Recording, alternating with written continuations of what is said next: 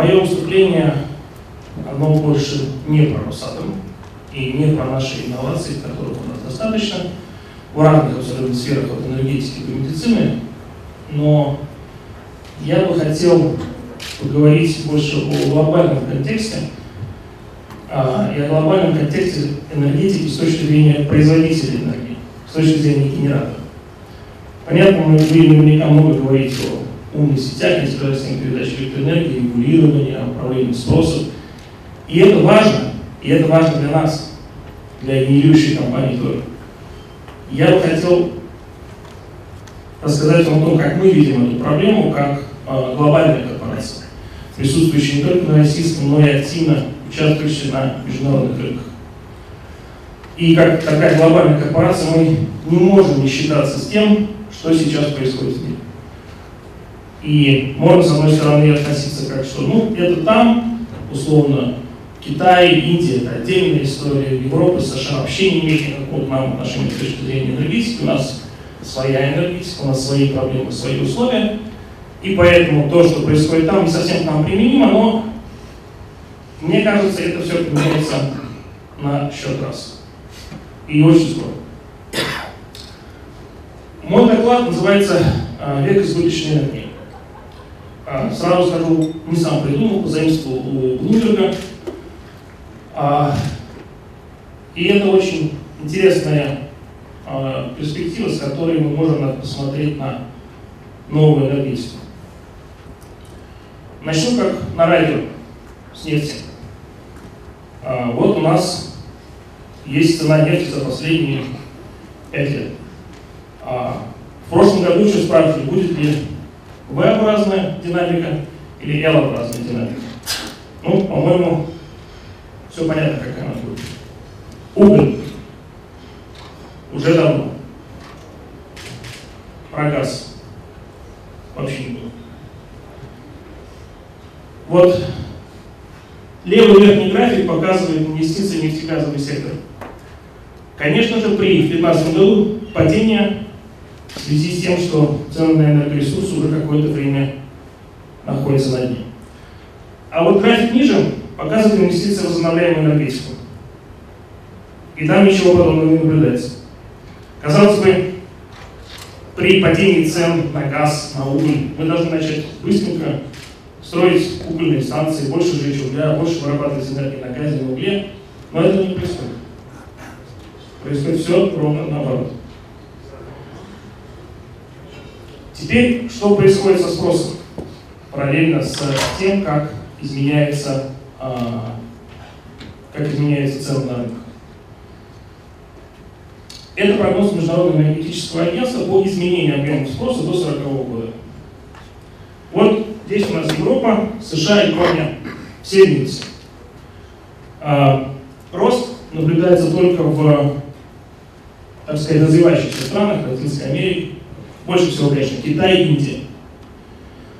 А, России здесь нет, но я думаю, что мы легко можем добавить ее с гордостью к, развив... к развитым странам. А, проект энергетической стратегии, правда, говорит другое, но я думаю, не. Одновременно с этим на прошлом слайде видели, что прирост будет в Китае самый большой, но что происходит со спросом на электроэнергию? Да, она будет расти в абсолютном значении. Но будет ли она расти так же быстро, как э, ВВП? Не будет. То же самое, тоже Международное электрическое агентство, и уже не только они. А в Австралии несколько лет правительство прогнозировало рост электроэнергии, приватный рост ВВП. С каждым годом они убеждали, что потребление энергии только падает, а ВВП растет. У нас получается очень интересная ситуация.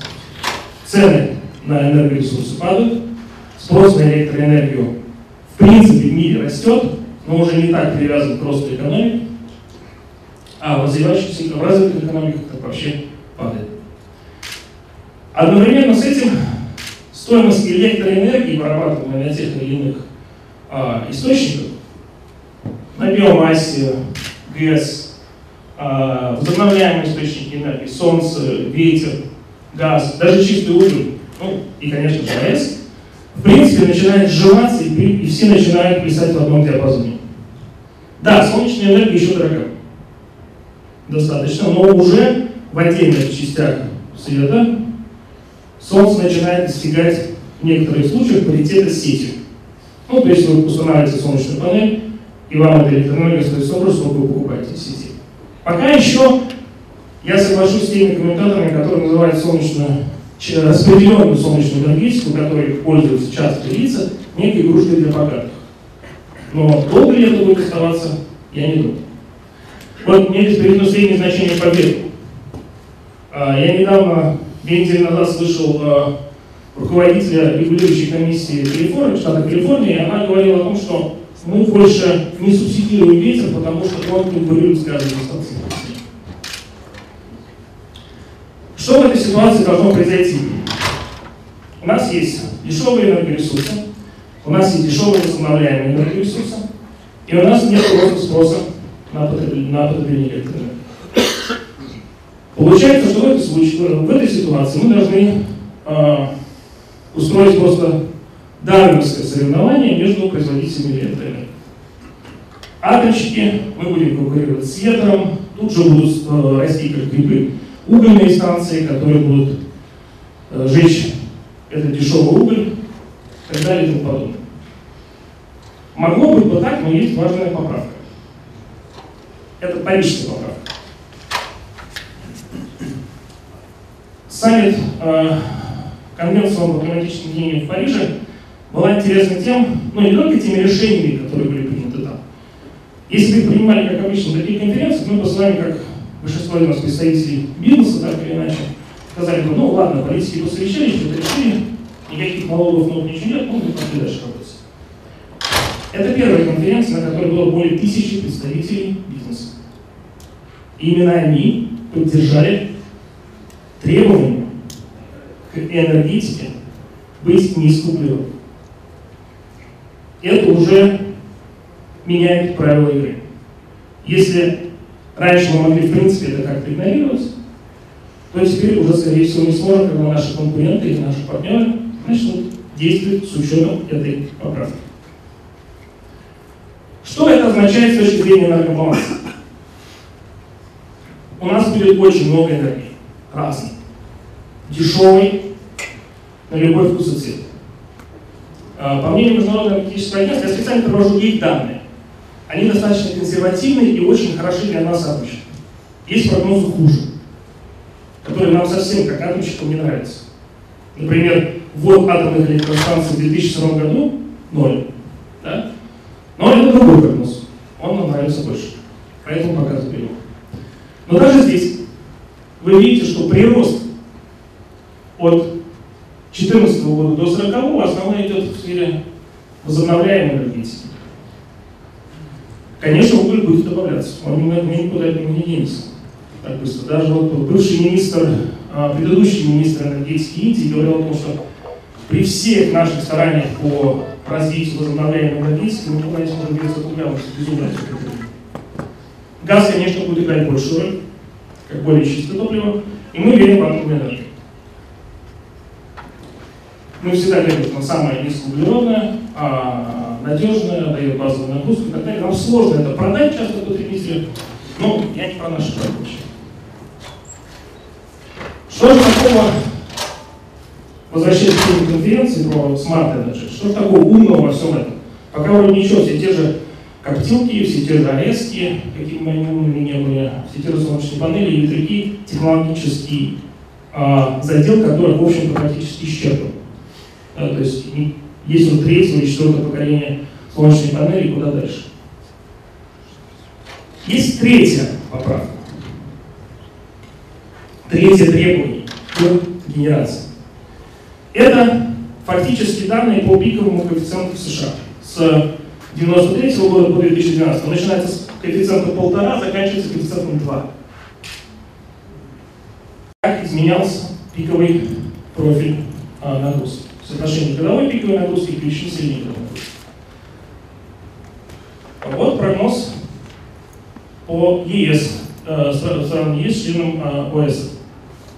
Факт 10, прогноз 20, 30 и дальше. Такой же рост. Китай. То же самое.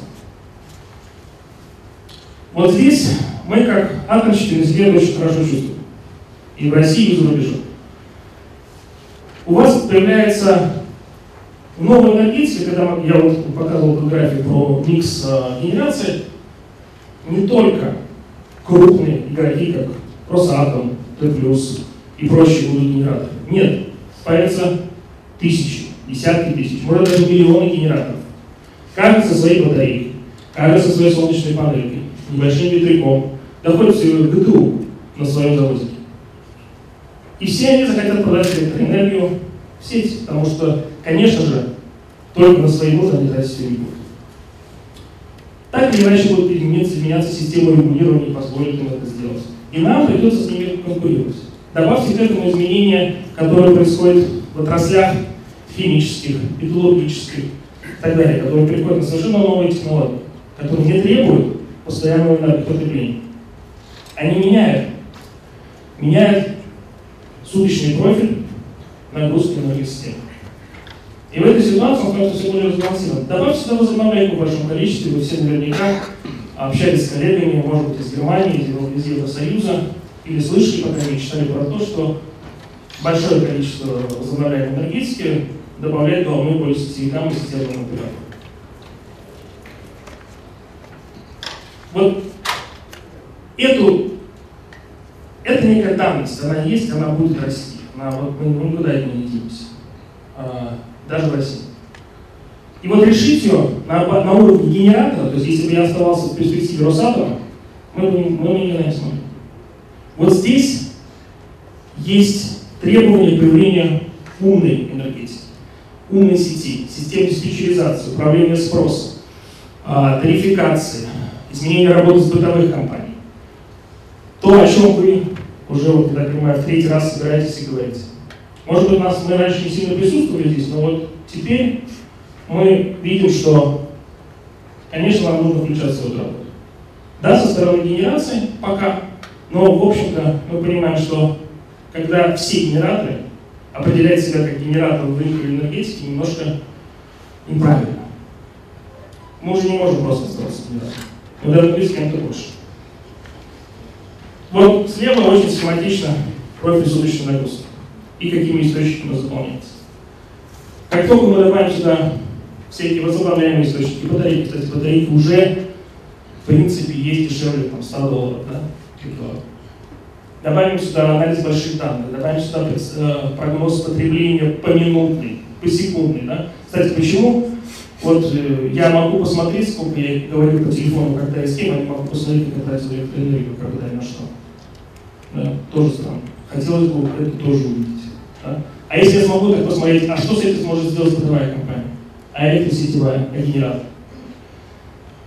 Мы верим, что через именно интеллектуальные решения, через э, э, разработки и инновации как в железе, так и в софте, мы сможем вот эту историю превратить в эту. Вот в такой суточный. Он очень похож на загрузку на график загрузки рейса, кстати. Вот. Он, он нам поэтому очень нравится. И как Росатом мы готовы в этом участвовать, мы готовы участвовать не только как генератор, мы готовы участвовать э, на любом переделе, технологическом и рыночном, как инвестор, как исследователь, разработчик, внедренец, э, интегратор, как хотите. Мы открыты, очень большое спасибо за приглашение на эту конференцию. А, надеюсь, сегодня плодотворно поработать с вами. Вот. И большое спасибо.